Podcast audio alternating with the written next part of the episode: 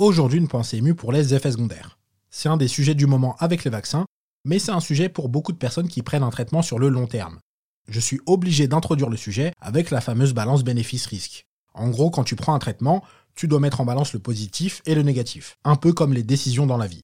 Personnellement, je supporte l'Olympique de Marseille, donc cool, on est le seul club français à avoir gagné une Ligue des Champions, mais j'ai déjà regardé des matchs de 90 minutes sans trop savoir si c'était du foot, de la luge ou du MMA.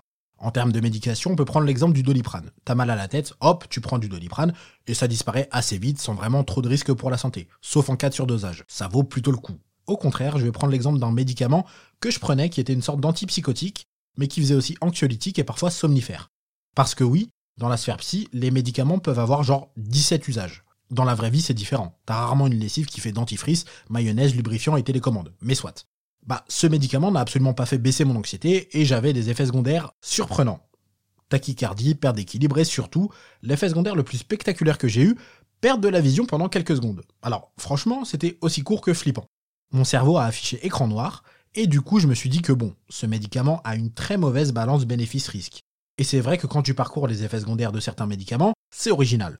Il y a déjà le grand classique du médicament qui a comme effet secondaire le symptôme ou la maladie qu'il est censé combattre. Un antidépresseur avec comme effet secondaire la dépression, ça a l'air de choquer absolument personne au point de le mettre sur la notice. Pourquoi pas?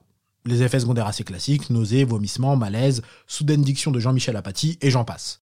T'as des effets secondaires qui sont possiblement d'autres maladies, genre vas-y, soigne-toi, mais fais gaffe à ta rate, à tout moment elle explose.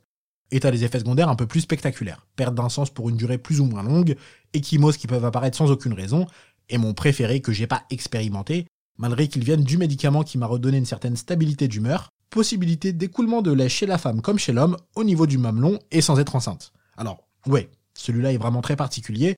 Désolé si vous mangez en même temps. Je trouve ça absolument incroyable parce que du coup, apparemment, ça passe. Les gens qui ont développé ce médicament ont dû observer ça en phase de test et ils se sont dit, bon, c'est chiant, mais le médicament, il marche bien quand même. Et c'est pas si surprenant que ça parce que c'est un régulateur d'humeur qui doit certainement jouer sur les hormones, mais j'avoue que quand j'ai vu ça, j'ai été surpris. Et c'est tout le débat de la balance bénéfice-risque et des effets secondaires, notamment dans le psy. Ce médicament est le seul qui me convient jusque-là parfaitement et qui m'a fait zéro dinguerie au niveau effet secondaire, alors que j'ai vu d'autres personnes s'en plaindre et vouloir l'arrêter. Et le truc, c'est que tu dois littéralement tester les médicaments en avançant à tâtons pour savoir s'ils fonctionnent. Sauf que quand t'as des effets secondaires ultra chiants, genre dormir beaucoup plus que la normale et être tout le temps shooté les 17 minutes que tu passes éveillé, bah tu veux juste arrêter d'avancer à tâtons, voire arrêter ton traitement sans prévenir personne, et ça peut se comprendre. Et c'est malheureusement pour ça que la plupart des rechutes en psy sont liées à l'arrêt du traitement que ce soit pour ces raisons ou parce qu'on va mieux donc on pense ne plus en avoir besoin.